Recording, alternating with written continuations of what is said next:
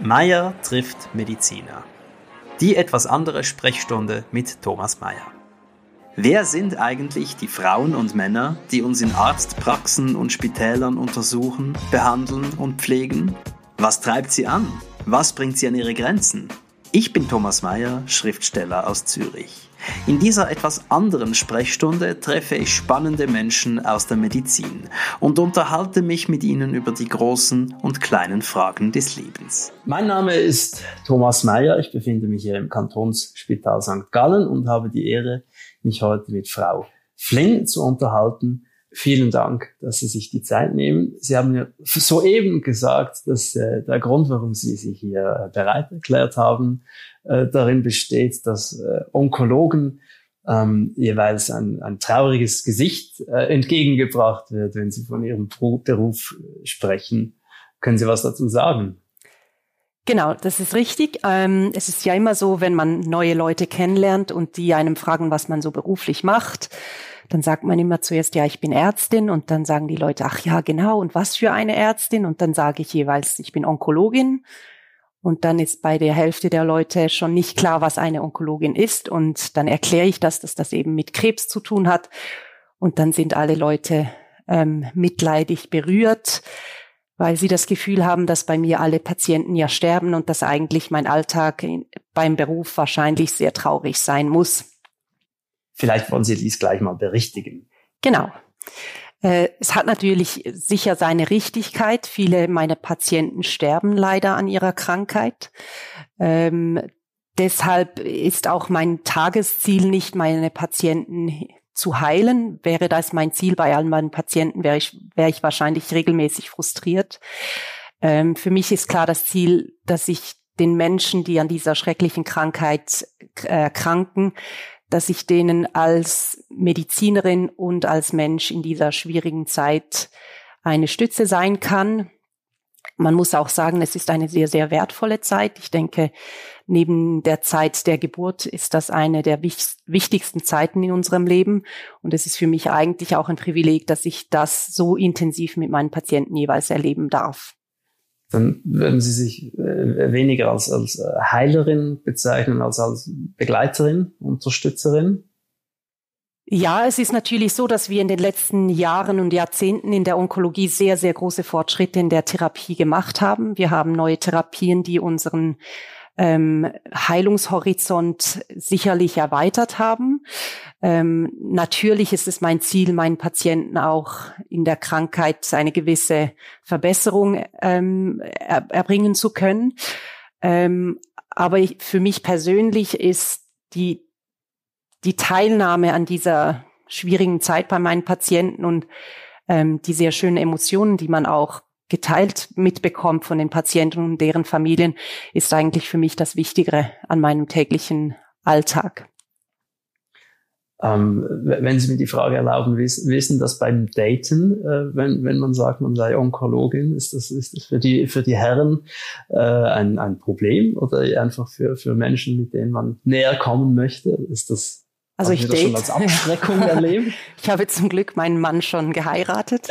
Vor der äh, Berufswahl. Mein Mann ist Musiker, der hat überhaupt nichts mit Onkologie am Hut, äh, war familiär mit Onkologie äh, leider auch schon in Berührung gekommen, als wir uns kennengelernt haben.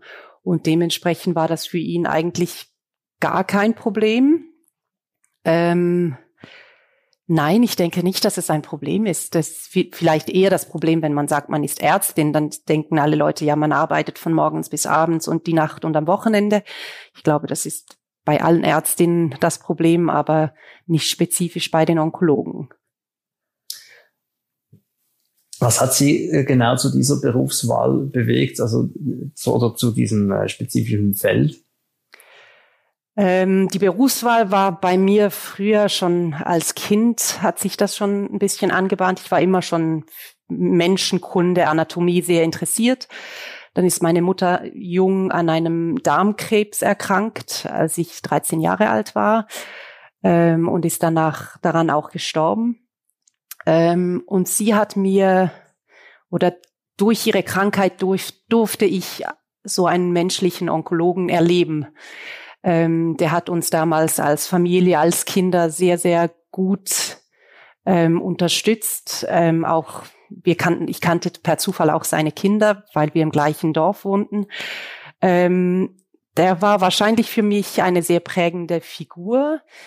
Der hat mich dann per Zufall auch immer wieder während meines Medizinstudiums begleitet, war an meiner Facharztprüfung für innere Medizin, hat er, war er als Examinator ähm, per Zufall. Ähm, ich habe dort damals eine sehr menschliche Person erleben dürfen und sicherlich auch meine Mutter, wie sie mit der Krankheit umging. Es war für sie ein, eine Aufgabe in ihrem Leben. Sie hat natürlich mit drei kleinen Kindern war sie natürlich tief traurig, dass sie erkranken musste, aber sie hat das als Aufgabe genommen und ähm, uns so vermittelt. Und ich versuche mit meiner Erfahrung, auf die ich natürlich sehr gerne verzichtet hätte, aber ich versuche diese Erfahrung in meinem Alltag mit einzubeziehen und den Leuten vielleicht dadurch, dass ich weiß, wie es sich anfühlt, wenn jemand Geliebtes erkrankt, ähm, den Patienten und deren Familien eine Stütze zu sein, vor allem eben in dieser menschlichen Hinsicht. Wenn Sie sagen, äh, dass dieser Arzt jemand war, der, der sehr menschlich vorgegangen ist, was ist darunter konkret zu verstehen? Was hat er gemacht oder gesagt? Oder ist das gar nicht etwas, das Sie konkret festmachen würden? Er war sehr nahbar. Also er hat, ähm, er hat sich immer zu meiner kleineren Schwester zum Beispiel, äh, hat er sich auf Augenhöhe begeben, also nur schon äh, vom, von der Körpergröße her. Ähm, und er hat einfach so eine Menschlichkeit ver vermittelt und ist halt schon jetzt viele Jahre her. Ich war, wie gesagt, 13. Ähm, ich habe ihn als sehr wichtige Person für unsere ganze Familie empfunden. Ähm, und zwar wahrscheinlich nicht mal das Fachliche oder so, weil das habe ich ja nicht verstanden. Ähm, aber er hat uns da die ganze Familie sehr gut abgeholt. Und ich kann es gar nicht beschreiben, äh, aber es war so eine, eine Vibration oder einfach so eine Aura und ähm, einfach so ein Vertrauen, dass er uns da entgegengebracht hat. Und wir hatten auch tiefes Vertrauen und ja, ist schwierig zu beschreiben. Aber er war einfach ein Mensch und man hat gemerkt, er geht als Mensch mit uns durch dieses Schicksal durch und eben per Zufall hat er mich halt bis bis bis jetzt eigentlich immer weiter begleitet. Also ich habe immer noch Kontakt zu ihm. Wir haben uns vor zwei Jahren zum Essen getroffen. Ähm, ist ein extrem wertvoller Mensch. Ähm, sind diese, diese Emotionen und auch, auch die Ängste und die Trauer und all die Dinge, die sie, die sie offenbar selber gut kennen, ist das etwas, von dem sie sich distanzieren müssen, wenn sie nach Hause gehen, oder, oder ist das, äh, gehört das für sie einfach dazu, dass man das mitlebt? Ähm, nein, ich sage immer, ich, ich lebe meine Emotionen mit meinem Patienten in der Sprechstunde. Also ich bin sehr nahbar zu meinen Patienten.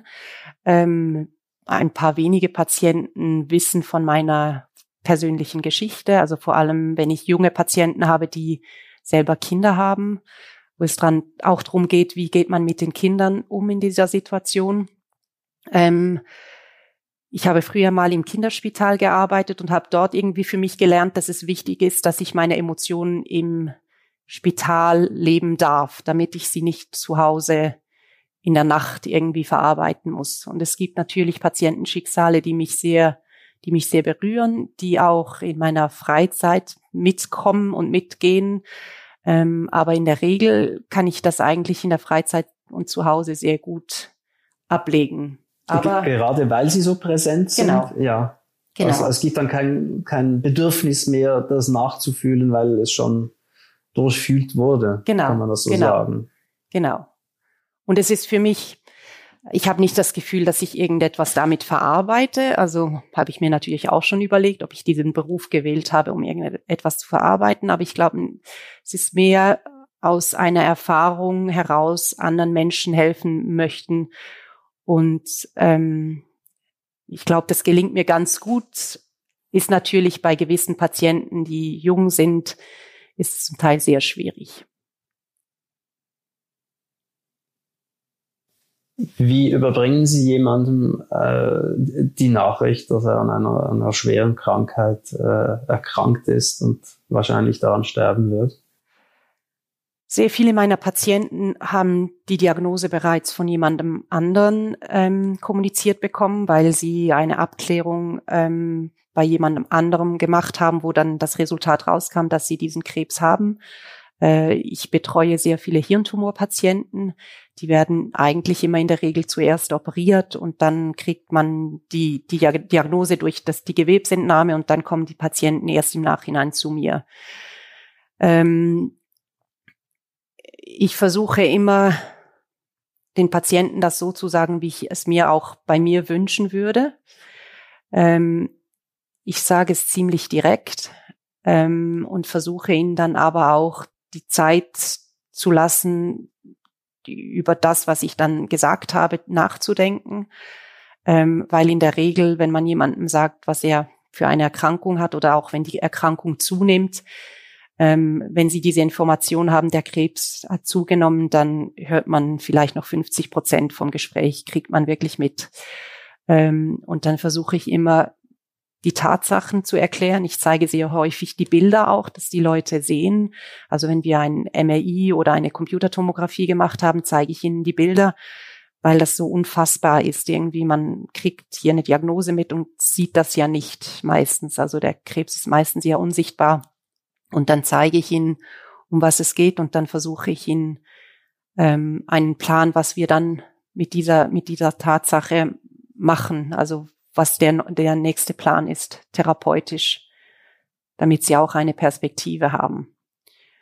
Und dann im Verlauf geht es natürlich auch darum, dass man klar eine Prognose ein bisschen formuliert. Das ist, ist wichtig, dass die Leute wissen, ist die Lebenserwartung ein Jahr oder habe ich noch zehn Jahre? Ähm, ich sage in der Regel nicht konkrete Zahlen, also ich sage nicht, sie leben noch 12,3 Monate, weil mit Zahlen können wir Menschen sehr viel anfangen und dann ist man sehr auf diese Zahl fixiert, sondern versuche ihnen wirklich zu erklären, die Zahlen, mit denen wir rechnen, das sind statistische Zahlen, Durchschnittszahlen und, und ein Mensch ist nicht ein Durchschnitt, sondern jeder Mensch ist ein Individuum, das auf einer Kurve irgendwo ist, aber man weiß nicht genau wo. Ähm, aber es ist wichtig, dass sie eine gewisse Perspektive haben, ähm, dass sie wissen, äh, muss ich irgendetwas erledigen? Wenn sie Kinder haben, muss ich einen Vorsorgeauftrag machen? Ähm, beruflich muss ich irgendetwas organisieren. Also es ist wichtig, dass sie auch ein bisschen eine Perspektive mitkriegen sehr häufig sagen uns oder werfen uns andere Leute vor, dass wir nicht ehrlich sind mit unseren Krebspatienten und ihnen irgendwie das Blaue vom Himmel versprechen von unseren Therapien. Wo, woher kommt dieser Vorwurf? Ähm, das hat sicherlich damit zu tun, ähm, wir sind häufig sehr enthusiastisch, was unsere Therapien anbelangt. Ähm, wir empfehlen unseren Patienten eigentlich keine Therapien, die wir nicht auch unseren Angehörigen in dieser Situation ähm, empfehlen würden. Ähm, aber es ist natürlich so, dass Menschen auch eine selektive Wahrnehmung haben. Und wenn ich ähm, einem Patienten seiner Familie etwas erkläre, dann hören die in der Regel nicht alles oder hören einen Punkt vom Ganzen und dann kommt eine Interpretation dazu. Eine und, hoffnungsvolle. Genau, und viele Sachen möchten wir ja dann auch nicht hören. Und ich finde, das ist auch das Recht jedes Patienten, dass er nicht alles hören möchte. Ähm, wir sind natürlich juristisch verpflichtet, ehrlich mhm. mit unseren Patienten umzugehen und sie über die Tatsachen aufzuklären. Ähm, aber ich finde auch, wenn ein Patient dann findet, ich, ich habe so die Hoffnung, dass ich geheilt werde, dann sage ich ihm meistens, ich habe Ihnen gesagt, es ist eine unheilbare Erkrankung und die Wahrscheinlichkeit, dass Sie nicht Jahre leben, ist relativ groß. Aber wir müssen das jetzt nicht jedes Mal diskutieren, mhm. weil das ist ja dann für jeden Einzelnen seine Coping-Strategie, die er haben darf. Man hört ja über, über die Gründe von der Krebserkrankung äh, verschiedene An Ansichten. Mhm. Also es gibt den, den rein äh, naturwissenschaftlichen, der sagt, das kann einen treffen oder nicht. Und dann gibt es eine erbliche Vorbelastung. Äh, und dann, äh, wenn man das äh, Gebiet der Spiritualität betritt, dann gibt es Leute, die sagen, das ist äh, ganz klar äh, der, den elektromagnetischen Feldern geschuldet oder auch äh, äh der Art, wie man selber mit sich umgeht. Äh, wo stehen Sie? Was, was sehen Sie für, für Gründe für Krebs? Wie Sie gesagt haben, es gibt sicherlich klar definierte Risikofaktoren. Also ich glaube, wir müssen nicht bestreiten, dass Nikotinkonsum ein Risikofaktor ist für verschiedene Krebsformen. Es gibt erblich äh, bedingte Krebserkrankungen, das wissen wir auch. Und dann gibt es ganz viele Sachen, wo wir eigentlich nicht wissen, wieso jemand an Krebs erkrankt. Also Kinder haben wahrscheinlich nichts Falsches gemacht in ihrem Leben, wenn sie an Krebs erkranken. Ähm, und das versuche ich auch meinen Patienten mit auf den Weg zu geben, dass man von diesem Schuldgefühl wegkommt. Wir Menschen haben so ein Kausalitätsbedürfnis. Wenn irgendetwas passiert, dann möchten wir gerne wissen, wieso es passiert ist. Und dann haben wir zum Teil ganz abstruse Erklärungen und haben das Gefühl, man hat eben dann vielleicht etwas falsch gemacht. Bei Kindern ist es ja immer so, dass sie, wenn mit den Eltern irgendetwas mhm. ist, haben die Kinder das Gefühl, sie hätten etwas falsch gemacht. Hatten Sie das damals auch? Nein, nein. Überhaupt nicht. Und ich wusste auch, dass meine Mutter nichts falsch gemacht hat. Also das war immer eine absolute Überzeugung. Und wie schaffen Sie es, heute jemanden von einem Schuldempfinden wegzubewegen? Ich spreche es oft schon an, bevor die Patienten überhaupt irgendwie danach fragen. Also ich sage schon von Anfang an, sie haben nichts Falsches gemacht, weil das häufig am Anfang vielleicht gar nicht so ein Thema ist, aber in der in, in, im Verlauf ist die Schuldfrage dann häufig trotzdem da. Was habe ich falsch gemacht? Wieso habe ich das jetzt bekommen? Und da muss man sagen, haben wir zum Glück ähm, bei uns ein Team von sogenannten Psychoonkologen. Das sind Psychologen, die sich wirklich auf unsere Patienten und deren Familien spezialisiert haben. Und die sind hier ein, eine Riesenunterstützung genau für solche Fragen. Spiritualität haben Sie angesprochen ähm, die unterstützen die Patienten sehr gut in diesen Sinnfragen. Ähm, und ich glaube, wieder um zurück zu Ihrer Frage zu kommen nach der Ursache von Krebs, ich glaube halt einfach, die Wissenschaft weiß halt einfach noch nicht alles. Und ganz viele Sachen, die wir heute machen, zum Beispiel bei Hirntumortherapien gibt es eine neue, neuere Therapieform, wo wir den Patienten Elektroden aufs Hirn, auf den Kopf kleben und das dann so über elektromagnetische Wellen dann das Tumorwachstum hemmen sollte. Hätten Sie uns das vor zehn Jahren gesagt, hätten wir gesagt, was ist denn das für ein Humbug? Ähm, man muss einfach offen sein, dass wir ganz viele Sachen noch nicht wissen. Und was aber mir wichtig ist, ist, wenn man schon an so, einer, Erkrankung erkranken muss, dass man nicht das, die ganze Zeit das Gefühl hat, man hätte was falsch gemacht. Was für mich jetzt äh, erstaunlich ist, äh, nicht überraschend, sondern, sondern spürbar, ist, dass äh, ich habe den Eindruck, Ihre Arbeit spielt sich nur am Rand äh, medizinisch ab und im Zentrum steht äh, die Beziehung zu, zu den Menschen, mit denen Sie da zu tun haben. Sie werden ja heute noch mit anderen Onkologen zu tun haben. Ja, ähm, aber das ist der Eindruck, den ich von Ihnen gewonnen ja, habe jetzt. Das ist sicherlich so. Also für mich ist äh, allgemein in der Medizin die Faszination Mensch ist da und nicht die Faszination, wie funktioniert der Körper, sondern ja. wie sind wir Mensch als, äh, als Kombination zwischen Körper und Seele. Ähm, ist sicherlich für mich das Haupt, den, der Hauptgrund, wieso ich Onkologie mache, weil es hier einfach auch einen großen Raum dafür gibt. Aber die Onkologie ist natürlich von in Sachen Wissenschaft ein sehr, sehr faszinierendes ähm, Gebiet geworden was ich auch faszinierend finde, wenn ich die Studienresultate lese und sehe, dass man da jetzt wieder zielgerichtet den Tumor angreifen kann, das finde ich auch unglaublich faszinierend. Aber das ist jetzt nicht das, was mich jeden Tag dazu bringt, mhm. zur Arbeit zu gehen. Wenn Sie ähm, sich von jemandem verabschieden, der, der bald sterben wird, haben Sie ein bestimmtes Vorgehen für, für Ihre letzten Worte, für Ihren Abschied von diesem Menschen? Nein, me meistens ist es ja nicht so, dass man Worte findet, sondern es geht ja darum, wie man dem Menschen begegnet in dieser Situation. Und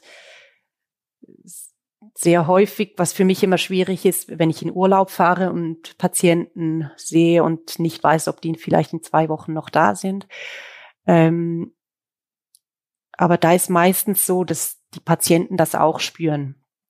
Und äh, ich bin, ich, ich fasse meine Patienten sehr gerne an. Darum ist Covid jetzt ein bisschen ein Problem für mich.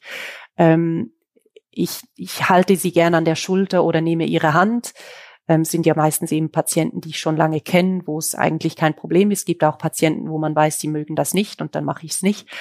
Ähm, und ich gucke die Leute an und ich glaube, die spüren sehr gut, was ich dann in dieser Situation spüre. Ich glaube, ich bin so emotional ähm, ziemlich fassbar für meine Patienten. Es ist ja nicht nur so, dass ich die Patienten kennenlerne in dieser Zeit, sondern sie mhm. lernen mich ja auch kennen. Und wenn ich ihnen sage, ich gehe jetzt in Urlaub und ich bin in zwei Wochen wieder da, wenn sie mich brauchen, ich wünsche ihnen für diese Zeit alles Gute und sie dann in dieser Zeit versterben, dann ist das halt so. Aber das ist dann auch, diese Möglichkeit ist als quasi als dritte Person im, im Raum. Also das, man weiß das in dem Sinne. Ja. Und braucht es ja. dann auch nicht mehr Nein, man, muss, man zu muss, verbalisieren. Ich glaube, man muss auch nicht alles immer kommentieren. Ich glaube, das ist so eine Verlegenheit von uns Menschen, dass wir, wenn wir etwas unangenehm mhm. empfinden, dann haben wir das Gefühl, wir müssen reden. Und das ist auch, das ist etwas, was man in den Jahren auch lernt, dass man schweigt. Und im Schweigen kommt ganz viel rüber. Und ja, für mich sind diese Momente ganz wichtig, wenn ich meine Patienten rausbegleite und mich dann nochmal von ihnen verabschiede. Und ich weiß, er weiß genauso gut wie ich, dass wir uns wahrscheinlich in zwei Wochen nicht mehr sehen. Ich glaube, das ist ja immer möglich. Auch bei allen Gesunden. Ja. Äh, es ist ja jederzeit möglich, dass etwas endet, aber in, in diesem Umfeld ist es natürlich einfach viel, viel greifbarer, denke ich, viel unmittelbarer. Ja, ich glaube, das ist auch, also ich würde jetzt nicht sagen, dass meine Patienten jeden Tag an den Tod denken, ähm, aber es ist natürlich ein anderes Thema. Wir, unsere Gesellschaft tabuisiert ja ein bisschen den Tod und möchte, wenn irgendwie möglich, nicht darüber reden. Ähm, aber in dieser Situation wird häufig der Tod gar nicht mehr als so etwas Schlimmes empfunden. Ähm, und ich versuche auch den Leuten zu sagen, dass diese Zeit, wo man wenn man die Diagnose bekommt und dann bis man stirbt, ist auch eine emotional wahnsinnig wertvolle Zeit. Also man kriegt da von anderen Menschen, Familie, Emotionen mit, die man sonst im Leben vielleicht nie mitgekriegt hat. Ähm, ich will nicht sagen, dass eine Krebserkrankung auch Vorteile hat, aber ich glaube, unsere Gesellschaft hat ein bisschen vergessen, was wichtig ist im Leben. Und wenn man in so eine Situation kommt, dann merkt man plötzlich wieder, was eben wirklich wichtig ist und darf es dann auch erleben. Vielen herzlichen Dank für diesen äh, sehr mittelbaren Austausch, Frau Flynn. Das war Meier trifft Mediziner mit Frau Flynn vom Kantonsspital St. Gallen. Ich bedanke mich ganz herzlich. Sehr gerne. Hat Ihnen diese Episode gefallen? Dann abonnieren Sie unseren Podcast auf meiertrifftmediziner.ch. Meier mit Y. An dieser Stelle bedanke ich mich auch bei meinem Sponsor Sanofi Genzyme. Bis zum nächsten Mal, Ihr Thomas Mayer.